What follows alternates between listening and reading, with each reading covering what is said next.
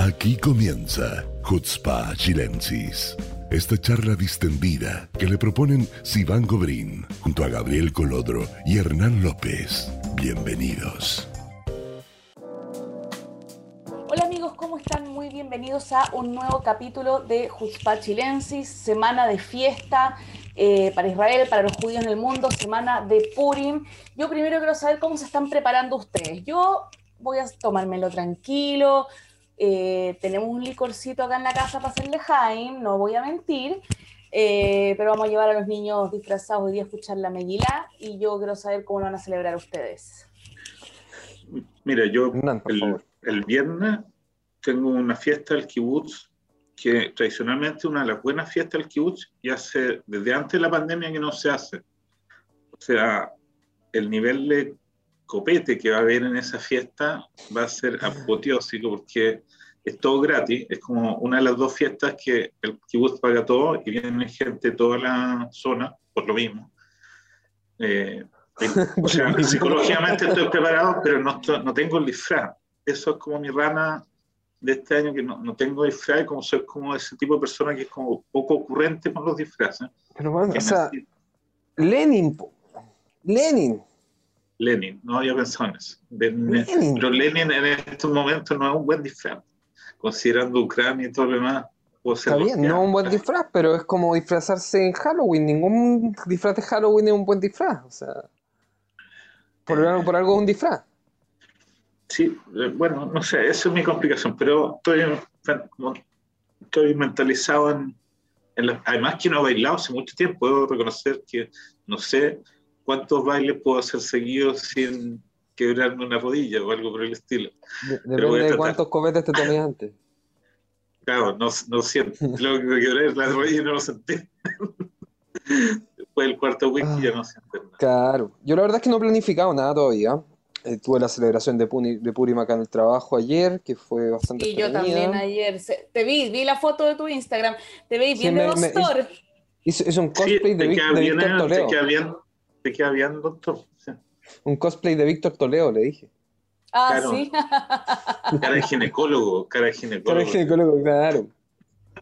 No, pero no sé qué voy a hacer, la verdad. Lo que sí sé es que hay un whisky esperándome en la casa para hacer degustado nuevamente. Nuevamente.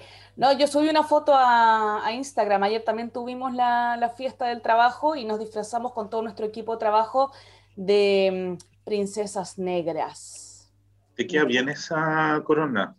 Princesas negras blancas. Obvio. Negra. ¿Ah? Princesas negras blancas. Princesas negras blancas.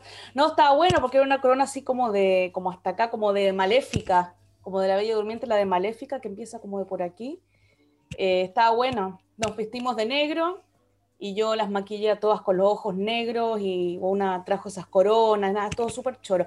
Trajeron un stand-up comedy. ¿Ustedes conocen a Benny Buchnik? ¿El stand-upista? No, no, cultura israelí. No, no, es que ustedes no entienden. Yo dije, hoy humor israelí, obvio que no voy a entender nada. Y yo estaba en primera fila y dije, este se la va a agarrar conmigo y, no voy y tengo miedo de no entender alguna cosa que me diga y es súper bueno y le entendí. Y sí me agarró para el hueveo, pero en buena.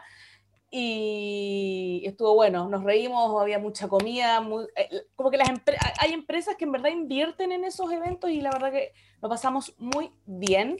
Hoy día es el Día de los Niños, mañana los niños están en la casa eh, y hay que trabajar igual. técnicamente la Meguilat tiene que ser leída hoy es como confundido. Hoy en la noche, hoy en la noche y mañana durante el día hay que escuchar. hoy es Purim, lo que pasa es que como yo siempre voy a la fiesta nomás, desde que mi hijo ya es un grande.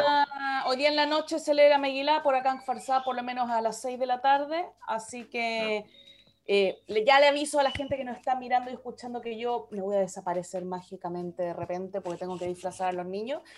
Eh, pero sí, se lee hoy día y mañana durante el día también hay que escucharla. También es mitzvah escucharla. Eh, ¿Prepararon Mishlohei Manoto, no? Este año no, este año no. La verdad es que en el colegio tampoco, o sea, como que... ¿No les dieron? Para, el colegio, sí, para el colegio preparé uno. Para el, para el grande, las chicas lo prepararon ellas en el GAN. Y acá en La Pega no sé, no lo hicimos este año. ¿No? Nosotros hicimos Amigos Secretos y yo lo subí a, Twitter, como que el regalo tenía que tener una, como una pista de quién es tu amigo secreto, ¿ya? Y mi amigo secreto me conoce tan bien, también, también, que me mandó chocolates, qué sé yo, y un arbolito de chilis y dos banderas de Chile pegadas en el, en el arbolito de plástico y hizo como una parrillita de, de aluminio y en verdad es el, mi amigo secreto es el de soporte técnico, que es como súper creativo y todo. Yo caché el tiro que era él porque siempre hablamos de asados y de carne y de chile y de todo, porque sabe un poco castellano. Y una notita en castellano me puso también, así que yo caché el tiro que era él. Pero la gente se puso bien creativa, bien creativa, estuvo, estuvo bueno, me gusta, me gusta cuando la gente se celebra y se regalan cosas. Mira, la verdad es que yo, desde cuando mi hijo era chico, lo, claro, lo expresaba súper intensamente porque en el GAN y el colegio y todas las cuestiones, y llevarlo a, escuchar la, la Megilat Esther, que es una misua de los padres, entonces como que me autoimponía esa obligación de ir, eh, pero ya grandes, como que me he sentado en la fiesta. Pero me acuerdo, sí, con mucho cariño, porque mi hijo eran bien mañoso entonces, a ellos siempre les gustaba comer pizza. Y los Neyman son realmente bien malos, para ser honesto. No, los Depende de cuál. no. Entonces yo hacía la versión, la, la, versión Neyman Pizza y siempre fue un éxito rotundo entre no solo mi hijo, sino todos sus amigos, porque yo le hacía, era el padre que le hacía Osneyaman Pizza y ahí me maté, me cargaba a todas las otras familias. Claro. Oye, se, se, imagina, voy a proponer algo ahora en vivo. Y, si hacemos un si hacemos un proyecto cultural para que Jaime Naranjo grabe la Miguelat Esther. Diez veces. Sería, sería genial. ¿Sería genial? Uh, bueno, vamos a lo nuestro, chiquillo. Yo recomiendo totalmente los ojos Neyman rellenos de Nutella. Esto es lo que voy a decir al respecto. I rest my case.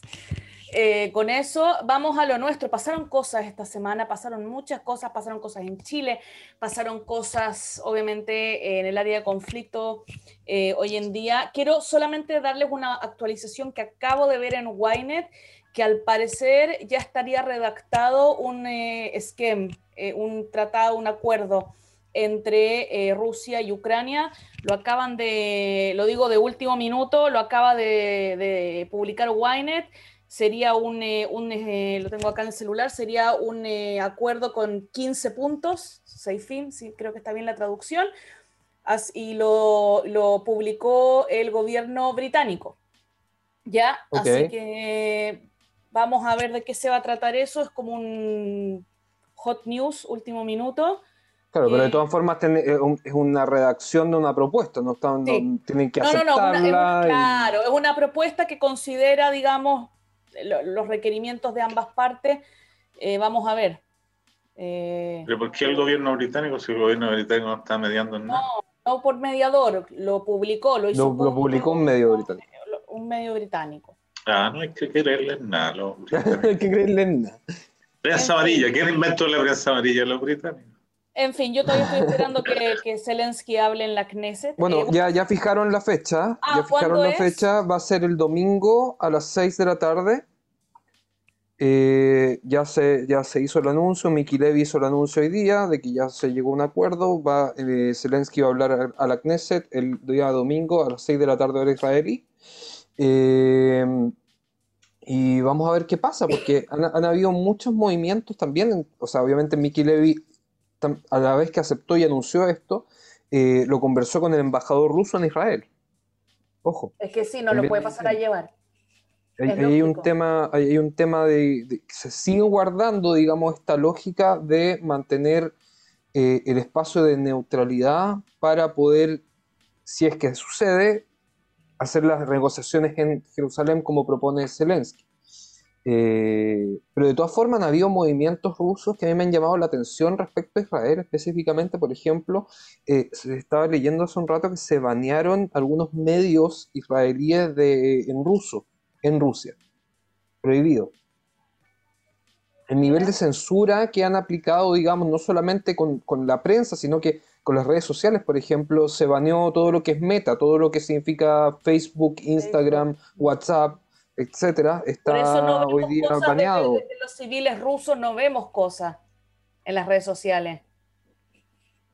Claro, o sea, hay una... Mira, el otro día hablaba con un amigo Mira, este es como el me, lo, me contó alguien que me contó alguien, amigo del amigo del amigo, pero me contaba que, que estaban, estaban, usando Telegram por los mensajes que se borran solos para comunicarse, porque como ah, están revisando, o sea, la policía tiene la facultad de revisarte el teléfono en la calle. ¿Siempre o solo ahora por el estado de guerra? Creo que, creo que siempre, creo que siempre la facultad la tiene. Ok. Y, y lo están haciendo en, Rusia, creo que existe, existe esa... Oye, pero están las imágenes de, la, de la policía revisando los teléfonos a la gente, así pam, pam, pam. Ahora, pero no siempre. Yo no, sé, me imagino que debe ser una legislación. paseando en la calle y te para alguien y lo vas el teléfono. No, no creo que va a ser siempre así, ¿cachai? Pero, o sea, una cosa, una cosa es que lo hagan y otra cosa es que puedan legalmente. Ese es el tema. Una cosa es que lo hagan y otra cosa es que puedan legalmente hacerlo, que sea una facultad. O sea, no, escúchame, si tú vas en Rusia y te para un policía y te pide algo, tú se lo das. No, no, me estaría preguntar si está permitido, si es un protocolo, una decisión, no, eso no es así. ¿Qué creen ustedes que va a decir Zelensky en su discurso? ¿Va a decir ¿Qué va a decir? Va a pedir, eh, bueno, primero va a establecer empatía, pues va a partir hablando en hebreo, o sea, poner una equipa, va a hacer todo lo posible por generar empatía dentro de la gente. Eh, que la va a tener. pero no es necesario que lo haga tampoco, porque la empatía ya la tiene, yo creo más o menos, porque acá, la gente, no, tiene que demostrar, porque la gente acá igual también, así como crea empatía, también crea antipatía, o sea, más de alguno ya alegó que Ucrania había votado contra Israel, que los ucranios eran eh, mataron judíos, en, eh, que, no sé, acá igual la gente le gusta hablar. Entonces, hay comentarios por el lado. Entonces él tiene que primero reforzar la empatía de la gente y después, eh, em, no sé cuál será su agenda, porque yo creo que la que Pat Barcel ya no la tuvo a nosotros. Em, Pero va a ser un llamado general, va a ser un llamado a qué? ¿Qué creen ustedes? Es que yo creo que lo que él pedía lo pidió ya, pues va a ser. Por eso, entonces, ¿para qué voy a hablar? Porque él habla con todo el mundo, ¿no? O sea, pues se pasa todo el día hablando con el presidente de todos lados para generar... Él lo que necesita ahora son eh, baterías antiaéreas, Eso es lo que necesita y eso es lo que le van a proveer otros países, no Israel, que Israel ya no se lo dio. Necesita que le cierren el cielo, eso es lo que él está pidiendo hace rato. Sí, pero eso no lo van a hacer. Entonces lo que, lo que están dispuestos a hacer los europeos es darle batería anti, antiaérea y que ellos como Pregunta ignorante, ¿eh? lo hago totalmente ignorante a ver si ustedes saben. Cada país no es soberano de su propio espacio aéreo, no pueden cerrarse. ¿Me, entienden lo que digo? ¿Que él, de la orden de cerrar el espacio aéreo? Pero tú estás en guerra, Depende de qué parte del mundo estoy hablando. Tú le puedes decir, tú le puedes dar la orden a los rusos, oh, no entren acá. Y los rusos decir, mm, bueno, pero otro puede decir, sí, le cerramos, digamos que la OTAN le cierra el espacio aéreo, ¿y tú crees que a los rusos les va a importar que la OTAN cerró el espacio aéreo? No, cuando Zelensky pide eh, hacer, cerrarlo militarmente. O sea, que ellos entren y a cualquier cosa que dé vuelta por acá la bajamos con misiles de la OTAN. Eso es lo que está pidiendo. Pero él estaba pidiendo también el hecho de que le cierren el espacio. Entonces, e, esa era mi pregunta. ¿Cada país no es soberano de cerrarse su propio espacio aéreo? Pero está en guerra, está en guerra. Obviamente los rusos no están respetando la soberanía ucraniana y les da lo mismo lo que diga Zelensky. Entonces lo que Zelensky pide es que alguien que tenga poder militar suficiente para ejercer ese cierre lo haga efectivo y genere una igualdad en, las condiciones de batalla, que, que, peleen todos a ras de tierra. Eso es lo que él quiere, porque ahí él tiene posibilidades de sobrevivir el, el, espacio aéreo ya lo perdió las primeras tres horas, ahora tiene perdido el mar, todo el control del mar lo perdió, o sea, solo le queda la batalla por tierra. Entonces, si él quiere sobrevivir, que su negocio es sobrevivir un tiempo más, para generar eh, reacciones, que las reacciones, que las sanciones económicas funcionen, porque toma tiempo. Entonces, necesita ganar tiempo. Y eso significa eh, apoyo externo militar. Ahora Israel, no sé qué apoyo externo militar puede dar. No, creo que Israel pueda hacer más de lo que está haciendo. O sea, yo realmente creo que un saludo en la bandera es lo que va a venir.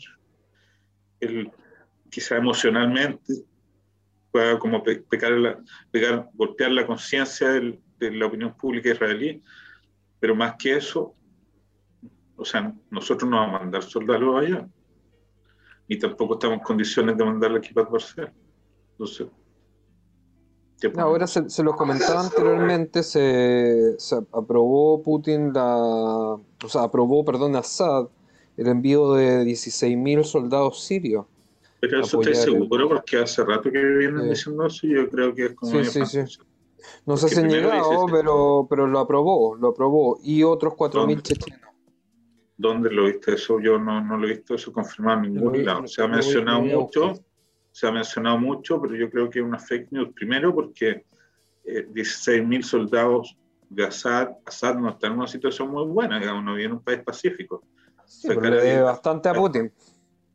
Sí, pero sacar a 16.000 de sus mejores soldados para que se los vayan a matar a, a, a Ucrania, porque esos soldados tienen grandes posibilidades de no volver a...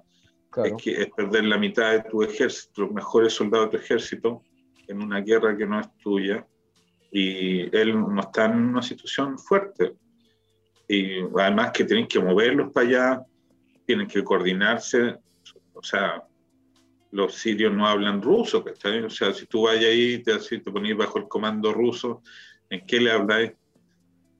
Si no, no es operativamente no es tan simple, o sea, usan otras armas, tienen los sirios se van a requete contra cagar de frío ahí. O sea, nosotros estamos muertos de frío con 12 grados acá. Imagínate los sirios peleando en la nieve. La fuente es Sergei eh, Shoigu, no sé cómo se pronuncia, el ministro de Defensa ruso. Dijo que tenían 16.000 soldados sirios. Listos Eso es propaganda. propaganda no tiene sentido, o sea, no tiene sentido. como que nos mandaban a nosotros dos a pelear en, en Ucrania, ¿cachai? O sea, a los dos minutos estamos congelados, metidos en, en, el, en el barro. No, no sabéis pelear, son otras condiciones.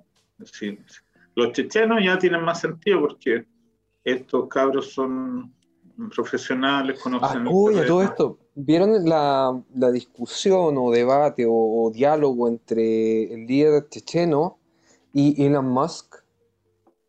¿Supieron sobre eso, no? A ver, Elon Musk todos saben quién es Elon Musk, ¿cierto? Bueno, Elon Musk habilitó el sistema Starlink de internet satelital en toda Ucrania. ¿Ok? Entonces tiene varios satélites ya funcionando en la mayoría del territorio ucraniano otorgando internet gratuito. ¿Ok? Ahora, el tipo ha estado muy activo en redes sociales respecto a la guerra. Y... Perdón, tengo una cola. Hablamos de Elon Musk, entonces, hola. Entonces, pues, el tipo le mandó a decir a Putin a través de redes sociales que lo desafiaba a solucionar el tema en una pelea a puño, digamos. Vamos, ¿A, combo limpio? Tú y yo, Putin, vamos a pelear y solucionamos el problema. Tú, yo, tú y yo en la mitad del bosque en Siberia. Claro, una cosa así. Obviamente Putin no le respondió, pero el que sí le respondió es el líder checheno que le mandó a decir varias cosas. Le dijo, primero, para enfrentarte a un líder como Vladimir Putin tienes que prepararte. Entonces nosotros te ofrecemos venir a entrenar con nosotros a Chechenia, donde, y le empezó a decir como Ilona, Como, como a feminizarlo. Ilona, te invitamos a prepararte, nosotros tenemos los mejores peleadores, así vas a aprender a recibir combos como corresponde y bla, bla, bla. Entonces, Pero y, ha habido todo un diálogo respecto a eso. Me pareció, mira, burdo dentro de la, seriedad del asunto. Eh, hay, hay, una actitud, digamos, desde los chechenos que es súper, súper bélica. O sea, ellos están súper orgullosos de sus capacidades bélicas. Es una cuestión que hoy día en el mundo, o sea, ni siquiera Israel, que es una potencia militar, ¿cachai? O sea, nosotros no, no andamos diciendo, no, nosotros somos capaces de sacar la cresta a todo el mundo, ¿no? Pero es propaganda, pues igual los rusos lo hicieron polvo a los chechenos. O sea, Grozny prácticamente desapareció del mapa, o sea, tipos pueden decir lo que quieran, pero en el momento lo que hubo cuando fue, cuando un ejército de verdad, bien armado, bien preparado, fue y lo hizo, entró, ahí claro, pues no, no, no es tan así, digamos. O sea, hay muchos elementos acá de propaganda. Obvio. Eso, opina, eso opina la Talia de los chechenos, ¿verdad? ¿Qué opinas tú, Talia de los chechenos? Sí. bueno, yo tengo que salir. Eh, los dejo con la gran responsabilidad. Excusada, excusada. Con la segunda parte de este gran programa. Eh, nos escuchamos, nos vemos la próxima semana. Pero esto sigue. Yo me voy, pero sigue. Que tengan todos Haxamea. Haxamea. Chao, Talia. Hacerlo bien que no le lea la Miki la Naranjo nomás. La, va a sufrir. Oye, hablando de eso, yo la verdad es que, bueno, siempre se pueden hablar más cosas de la guerra en Ucrania y todo, pero a mí me gustaría, te lo dije antes, no te parecía mucho, pero te voy a forzar ya que estamos grabando en vivo. que hablemos un poquito del cambio de mando, porque cambio de mando en Chile. A mí me dio la sensación de que eh, la gran mayoría de las personas quedó muy conforme las personas por sobre todo la izquierda. Acuérdate que no todo el mundo sabe que está hablando. sí, bueno, en Chile el, el, eh, el, sábado pasado se. Eh, el viernes o el sábado fue el viernes. No me acuerdo, tú, tú querías explicarle los datos. Yo no. que, no, fue el, fue el viernes pasado el cambio de mando. Eh, bueno, asumió el presidente Gabriel Boric. Dio un discurso, como es costumbre, tanto en, distintas partes, pero de un discurso bastante largo desde la moneda, desde la Casa de Gobierno, eh, que fue muy bien recibido, sobre todo por la gente de izquierda y centro izquierda. La verdad es que yo te lo comenté en su momento, yo creo que el discurso fue muy cautivador, en el sentido de que si bien no había ninguna propuesta concreta, una declaración de intenciones muy emocional, que sí yo creo que funcionó a nivel de, cautivar a toda esa gente que estaba dubitativa eh, de, cómo, cómo, va a asumir, digamos, las responsabilidades que vienen. O sea, dio mensajes muy claros respecto a, digamos, a la consideración de quizás eh, ciertas partes de la sociedad que no habían sido consideradas antes, que sé yo, el rol, el rol, incluso para dar un ejemplo, nombró incluso el rol de las madres con hijos con síndrome autista, por ejemplo. Cosas que, han sido súper eh, obviadas, digamos, en, la sociedad chilena y en, los contextos eh, gubernamentales chilenos eh, y que hoy día son necesidad, o sea, y, siempre han sido necesidad, la verdad, pero no, no, por eso te digo, las menciona, pero no da ninguna solución concreta a cómo mejorar esa situación. Entonces, cuando lo hablé contigo, tenía una visión muy particular y me gustaría compartir esa visión particular con el resto de eh, nuestro público fiel y querido. Bueno, yo la crítica que hice es que es la eh, utilización de los símbolos del allendismo. Eh, ahora, uno podría decir que es legítimo que un candidato de izquierda que lidera un gobierno de izquierda utilice los símbolos del allendismo porque eh, debiera ser la continuación lógica o ideológica eh, uno del otro. Cuando digo el allendismo me refiero al, a, aquella eh, narrativa política que se construyó en los años 70 bajo el gobierno de Salvador Allende. Entonces, eh, a mí no me gusta, creo que es un error, primero porque Boric no es Salvador Allende como político. Salvador Allende es una persona que llegó a la presidencia después de tres carreras presidenciales largas, después de una extensísima carrera política, después de, después de haber aprendido muchísimo cómo se hacen las cosas, de haber construido toda su vida una, una forma de entender el socialismo que pasó y, rompió en su momento el, la noción antidemocrática y se convirtió en una, en una extensión nueva del socialismo o sea, un socialismo democrático. O sea, gobierno fue el primero que llegó al poder por las, por las votaciones. Entonces Boric aparece muchísimos años después diciendo yo soy heredero de eso. Primero, él no es Allende. ¿ok? Entonces, que trate de usar los mismos lentes, que trate de usar la misma postura física, eh, que vaya, se pare frente a su estatua cada vez que puede. Me parece una forma un poco simplona de tratar de ganar votos, como agarrarte de la imagen del, presidente mártir, que fue el presidente que murió en la moneda defendiendo el gobierno democrático. Entonces, eso ya me parece mal. Eh, segundo, que eh, la imagen de Allende está ligada al Partido Socialista. Y, el, y la gente que ganó o que votó a Boric votó al Frente Amplio, no al Partido Socialista. El Partido Socialista está fuera de esa coalición y fue expresamente dejado fuera de esa coalición. Entonces, ahora que le tocó armar un gabinete y empezar a perspectivarse para ver cómo gobernar, traiciona a su electorado, traiciona con el discurso con que llegó, integra miembros del Partido Socialista, al cual criticó constantemente durante mucho tiempo, se abraza de toda la narrativa socialista, pone a los, a los, en los puestos clave a los ministros socialistas. Yo soy socialista, yo feliz de que no entregue el gobierno, pero en el fondo lo que está haciendo él es eh, engañar a todo su electorado.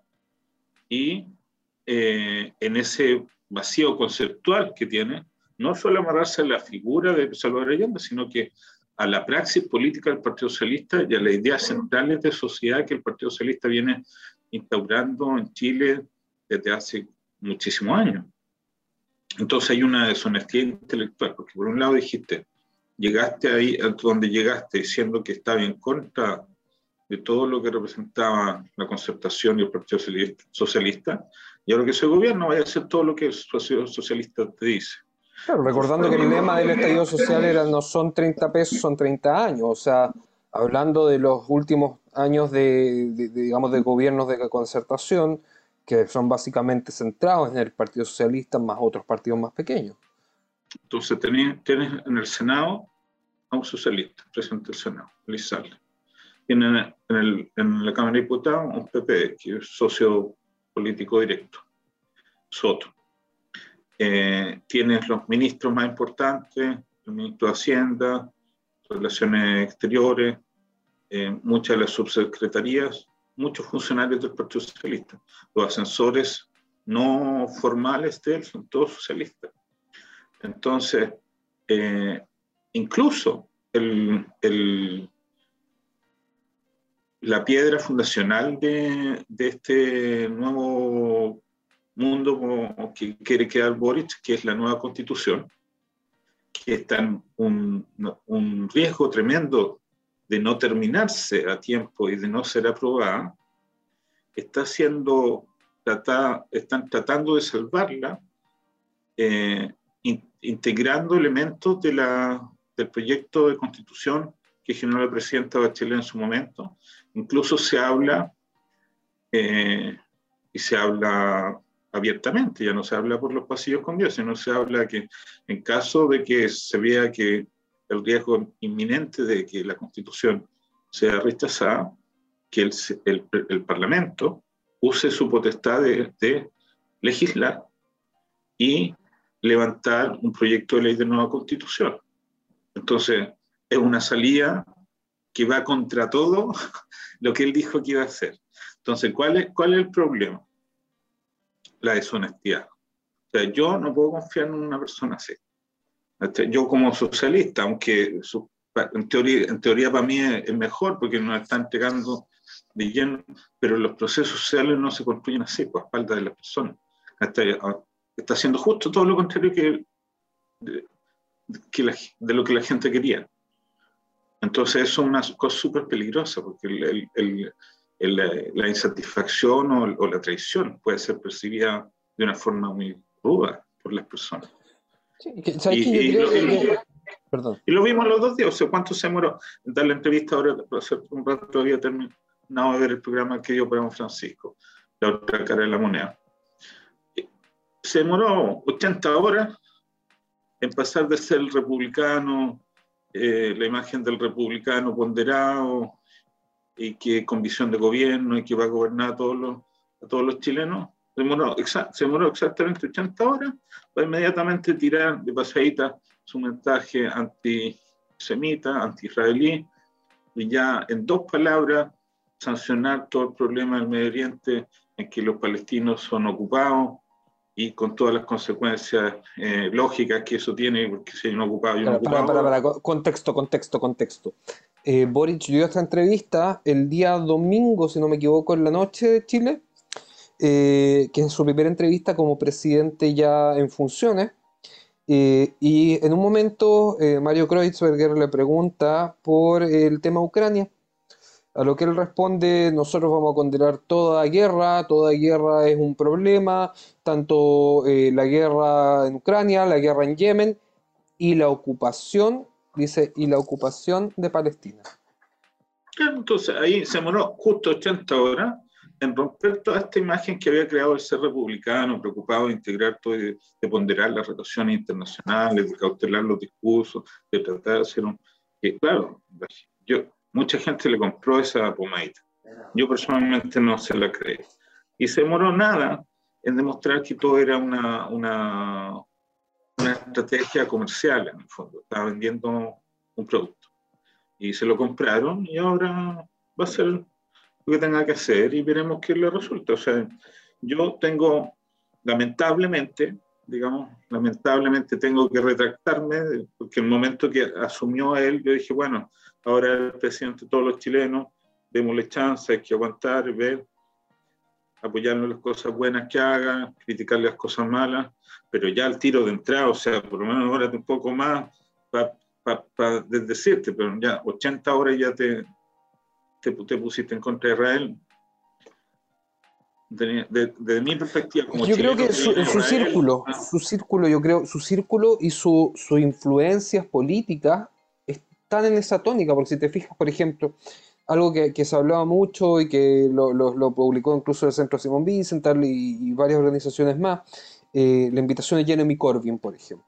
Si bien no, no hizo ninguna referencia al conflicto Jeremy Corbyn, ni, ni en su reunión con Boric, públicamente al menos, ni en su reunión con Daniel Jadwe, eh, hay un simbolismo detrás de eso, porque no es el único, eh, digamos, personaje abiertamente conocido por su antisemitismo que fue invitado al cambio de mando. También de Argentina fue invitado Pedro Brieger. ¿Cuál es la razón de que Pedro Brieger esté ahí? ¿Cuáles son sus temas en común? Hay, un tema de, núcleos de ideológicos a nivel no solamente interno, digamos, de la visión de la sociedad, digamos, desde la izquierda, etcétera, sino que también una visión internacional común. ¿Cierto? Y en ese, en ese espacio es donde cabe la manifestación de la lectura del conflicto árabe-israelí de forma unilateral que recae en, una, en, antisemitismo directamente. Mira, eh, nosotros habíamos hecho la lectura inicial de que iban a ser tantos los desafíos que iba a tener el gobierno de Boric en, su, en todo su proceso, porque digamos, puede durar entre dos, cuatro años, no sabemos, depende de lo que diga la constitución nueva, si es que se aprueba, pero digamos dos años. Son dos años en que tiene que afrontar toda la crisis que dejó la pandemia, la crisis mundial que va a quedar derivada de, la guerra de Ucrania, eh, los problemas de las pensiones, un 60% de chilenos se quedan sin pensiones. El, el, un país que no viene sin, sin crecimiento 10 años, un montón de cosas. Ya con eso, o sea, tiene suficiente pega para dejar todos los problemas del Medio Oriente a un costado y dedicarse a lo que es su, asunto. Entonces, que ya en los 80 primeras horas haga estos gestos simbólicos que tú dices, y además una expresión eh, directa, que si bien es cierto es, corta, a lo mejor la mayoría de la gente ni se dio cuenta, en decir que estoy exagerando, que estamos... la comunidad palestina los cortó el clip y lo subió inmediatamente a su Por supuesto, el, el que está en el tema entiende de qué se trata. Pues, como tú bien dices, son, todo esto son, es una guerra de símbolos, movimientos de ajedrez. Entonces, eh, eh, hay un racional que, que, como tú bien dices, tiene que ver como, con ciertas obsesiones ideológicas. Porque acá no hay ningún, ningún, eh, ningún eh, provecho político. O sea, él ya es presidente, no necesita los votos de los palestinos. Ya ganó, ya. No puede ganar dos veces. o sea, no, no, no, necesitan tampoco más los fondos de los palestinos para ser presidente, ya es presidente. O sea, ¿qué es lo que está buscando? Acá no hay, no hay una, no, no tiene tampoco ninguna obligación con ellos que sepamos, ni con algún, ahí, ninguna ahí, es donde está la interrogante, porque por un lado, una cosa ya ganó, ya ganó, ya llegó al objetivo. Hablando de unos montos muy grandes, o sea, él tiene el programa del el programa de gobierno para los dos, cuatro años, o sea, requiere, él ya dijo de entrada, una reforma tributaria, una reforma tributaria que, que o sea, si el presupuesto anual de Chile son 70 mil millones de dólares, él necesita, digamos, el doble para hacer eso. Un chorro de plata. ¿De dónde saca eso? Sea, aunque subáis los impuestos, no alcanzáis. O sea, no alcanzáis a hacer todas esas cosas en tan poco tiempo. Nadie alcanza. O sea, no, no, no aunque fuera el mejor administrador y el presidente con más experiencia del mundo, que no lo es, no podría hacerlo. Entonces, eh, los, los, créditos que tienen que pedir, ¿se lo va a pedir a quién? ¿Se lo va a pedir a los chinos? ¿A los rusos? Ya, digamos que no. A los chinos también los ha tratado mal, entonces supongamos que los chinos igual son más flexibles, a lo mejor no les importa lo que hablen, eh, pero hay, tiene un problema ahí, ¿cachai? O sea, no puede establecer una política antisemita y después irle pedir plata a Estados Unidos. O sea, en Estados Unidos lo tiene súper claro cuáles son las normas con que ellos ne negocian su, su política y negocios que ellos van, van juntos, digamos. No va separado. A los chinos les da lo mismo. O sea, los chinos pueden dividir una cosa, habla mal de los chinos y te presto plata igual, todo bien. Sí, aparte que los chinos no hablan español. No, no, sí, no, entienden no, menos español. no lo entienden los chinos, por lo menos. Les da lo mismo. Pero, pero, sí, yo creo que va un poco, un poco de la mano esta, esta muestra de como falta de experiencia y de estos exabruptos que, que en, en, momentos en que nadie lo puede controlar, porque obviamente yo creo que estaba en el tapete y le hicieron una pregunta sobre Ucrania. Ahora, él decide incorporar estas comparaciones. Obviamente toca, ¿qué es lo que toca? No toca China, no habla de la ocupación del Tíbet. No, porque sale no, lo que no, tiene grabado en el, el disco duro. Que, Yemen y, la, y, ni siquiera el conflicto árabe-israelí o la, la, la, guerra, palestina. la ocupación de Palestina. Israel no existe.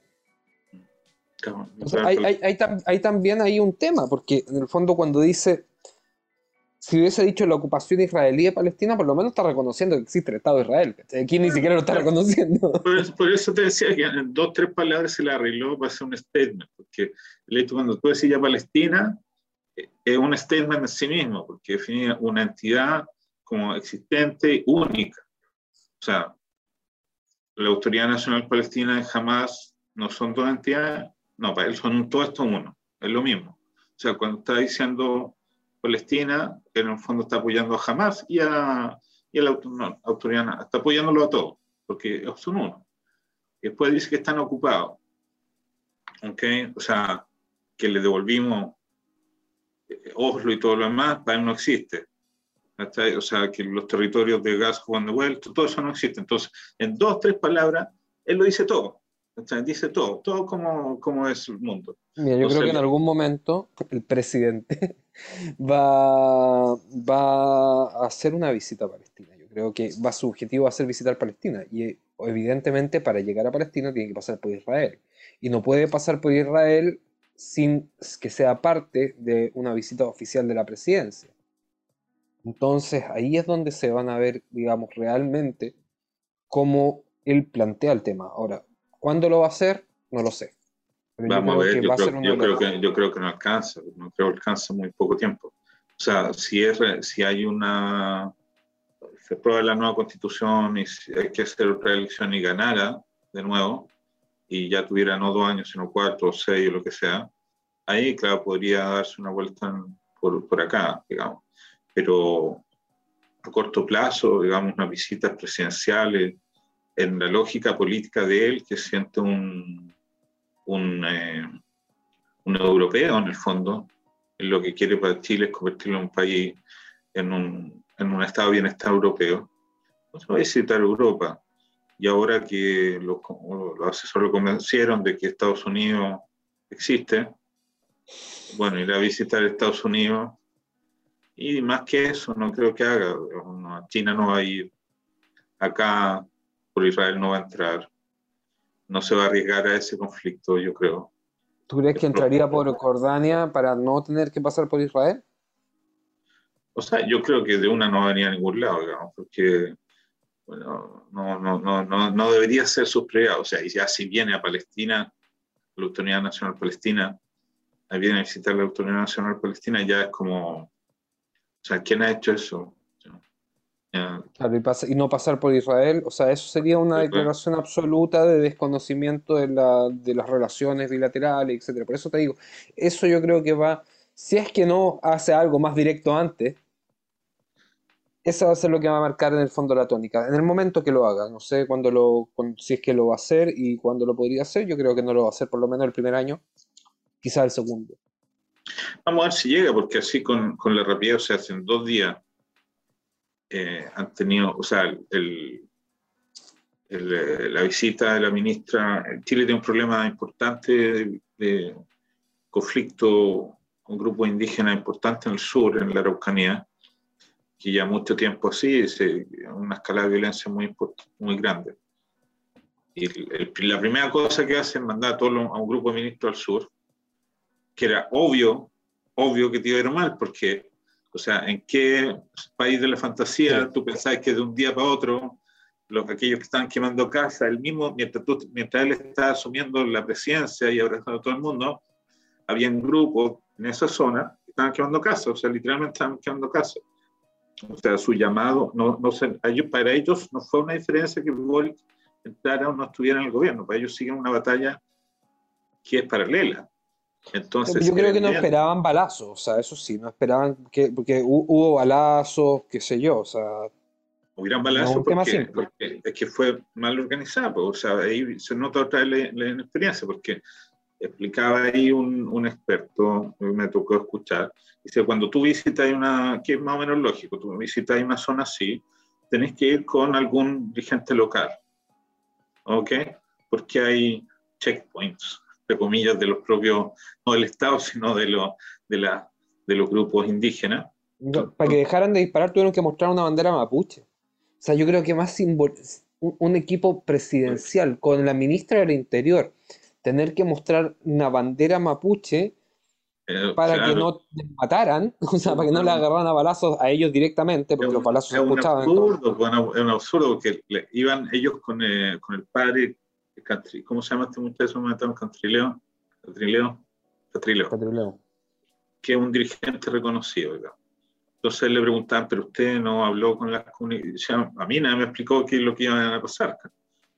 Yo no hablé con nadie porque nadie supone que era una visita más, no que venía un grupo de ministros del gobierno y que si yo nadie, nadie Entonces ahí había una descoordinación, una falta de prolijidad peligrosa, o sea, peligrosa, realmente peligrosa. Imagínate, hubiera pasado a bajar de Jalila y le pegan a un, funcionario de gobierno uno de esos balazos al aire. Terrible, terrible. Entonces, ahí hay una, una desprolijidad muy grande, una inocencia. Como esa, ese auto, cuando siempre nosotros nos reímos, decimos cuando, hay mal cuando te crees tu propia propaganda. Entonces ellos vienen y dicen, vamos a salvar a Chile.